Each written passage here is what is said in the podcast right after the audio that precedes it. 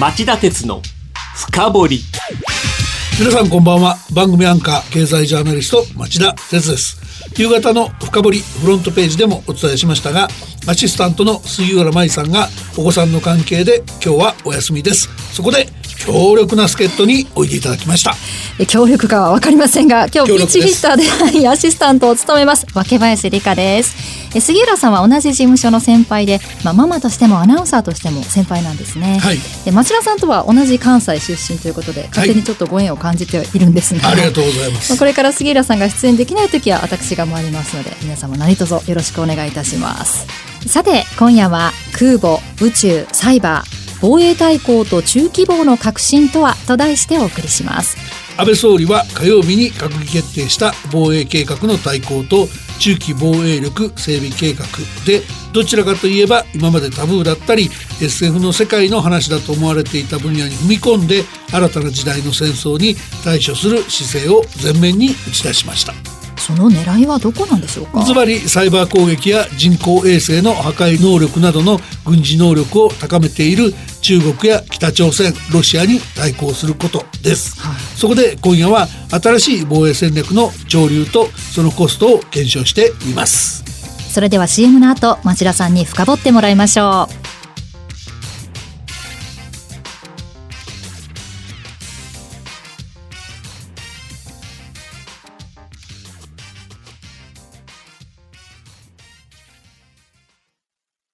産運用をお考えの皆様、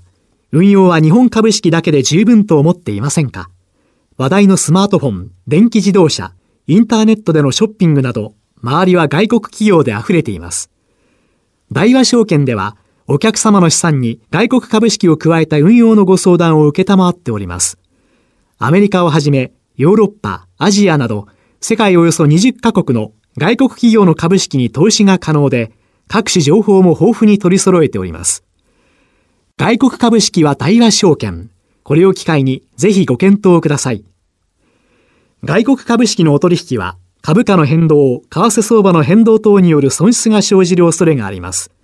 また、お取引にあたっては、契約締結前交付書面等を必ずよくお読みください。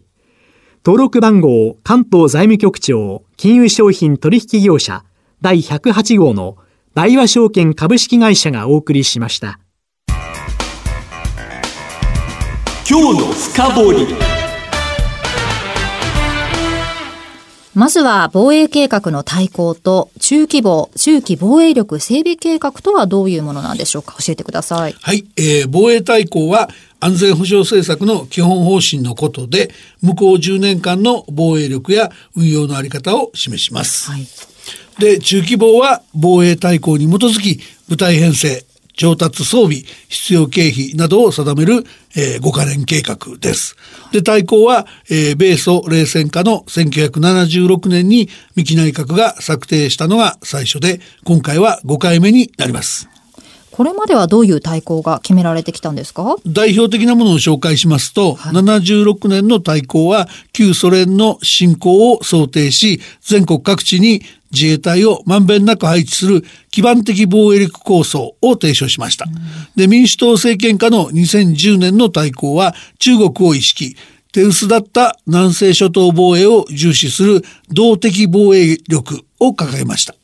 で、安倍政権がまとめた前回の2013年は北朝鮮も想定し、陸海空の一体運用を意識した統合機動防衛力を打ち出しました。で、これらに対して今回の対抗は宇宙、サイバー、電子戦も含めた多次元統合防衛力強化を打ち出しました。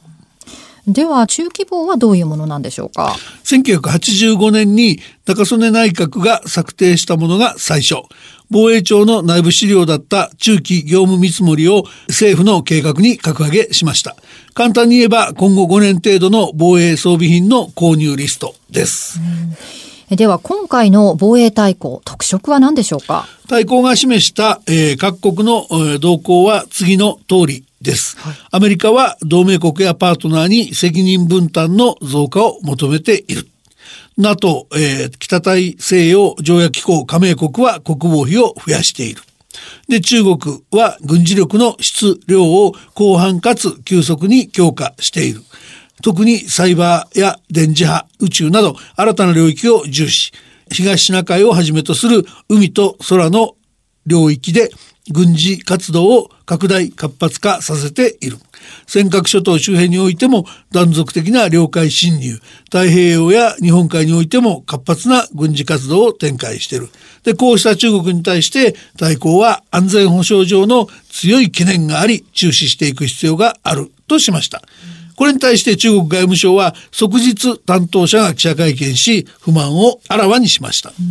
北朝鮮やロシアはどうでしょうか？北朝鮮については重大かつ差し迫った脅威と表現しています、はい。近年弾道ミサイルの発射を行い能力を急速に強化してきた。で核兵器の小型化弾道化を実現しているとみられるまた、栽培領域について大規模な部隊を保持、軍事機密の接種や他国の重要インフラへの攻撃能力を開発しているとしました。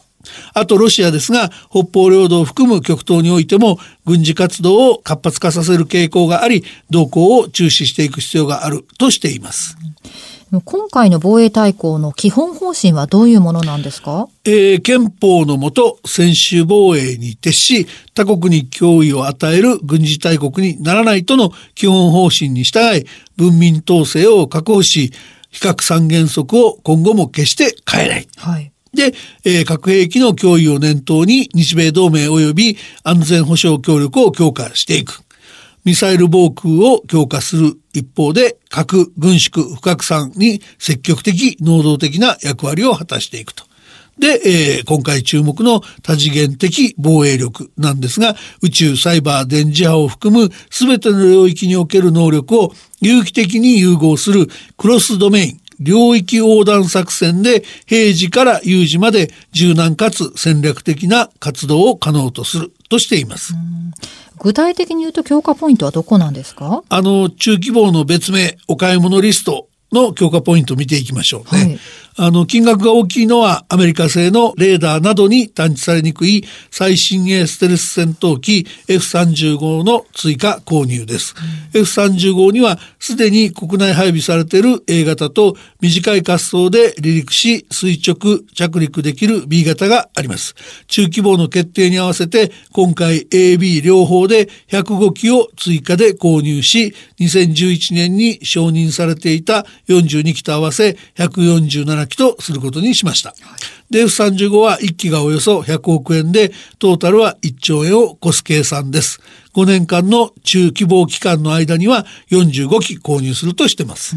まあ、戦闘機が高いか安いかわからないですが、まあ、1兆円を超えるっていうのはちょっと驚きですよね。まあすごい金額ですよね。ええこの F35 以外にも他に購入計画あるんですか？いや、たくさんありまして、えー陸上配備型迎撃ミサイルシステム、イージス・アショヤ。これが2機で2400億円を超えます。それから早期警戒機の E2D9 機。それから、えー新型空中給油機の KC46A は、えー4機それぞれ購入します。これいずれも1機200億円以上する飛行機です。で、トータルですけども、中規模で2019年から23年度の防衛費の総額を27兆4700億円と定めました。これは現在の中規模に比べて3兆円近く、えー多い金額で過去最大となります。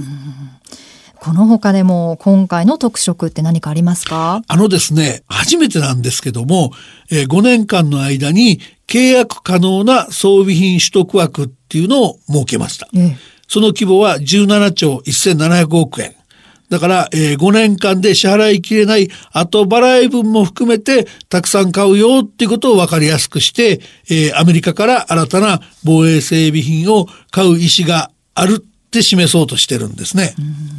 これほど多くの防衛装備品をアメリカから購入するっていうのはなぜなんでしょうか？対日貿易赤字を問題するトランプ政権への配慮があります。新たな貿易協定交渉を控えていることもあって、えー総理官邸の強い意向が働いたとされています。まあ、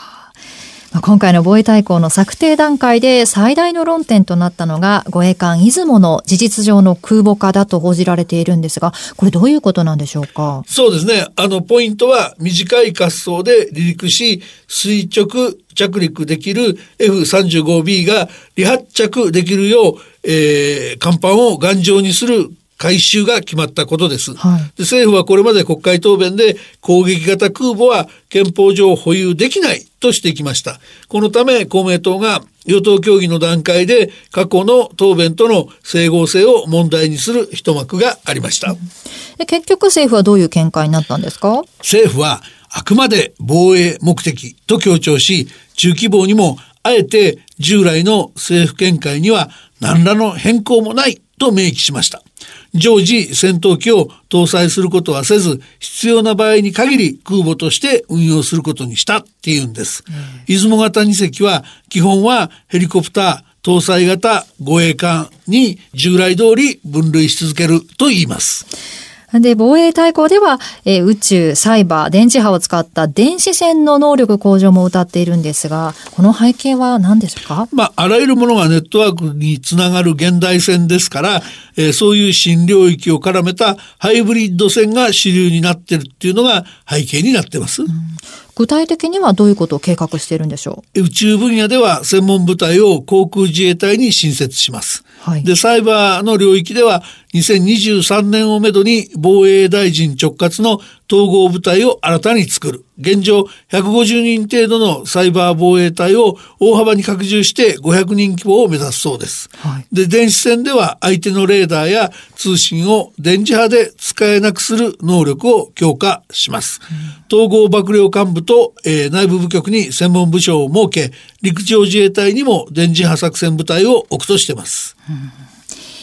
それでは今日のまとめをお願いします。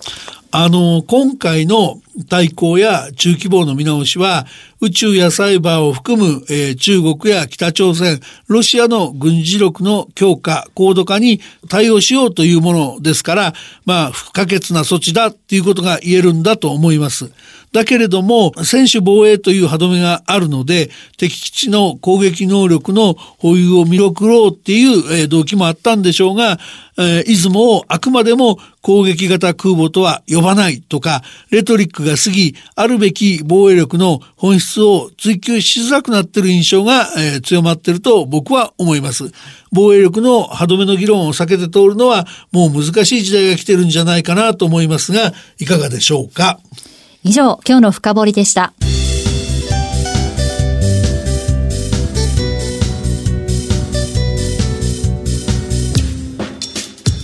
町田鉄の深掘り。今夜は空母宇宙サイバー防衛大綱と中規模の革新とはと題してお送りしました。番組への感想質問などありましたらラジオ日経ホームページ内の番組宛てメール送信フォームからメールでお送りくださいまたこの番組はオンエアから1週間以内ならラジコのタイムフリー機能で聞くことができます。詳しくは番組ホームページをご覧ください。番組を機のあなた来週も徹底的に深掘ります。それではまた来週。さようなら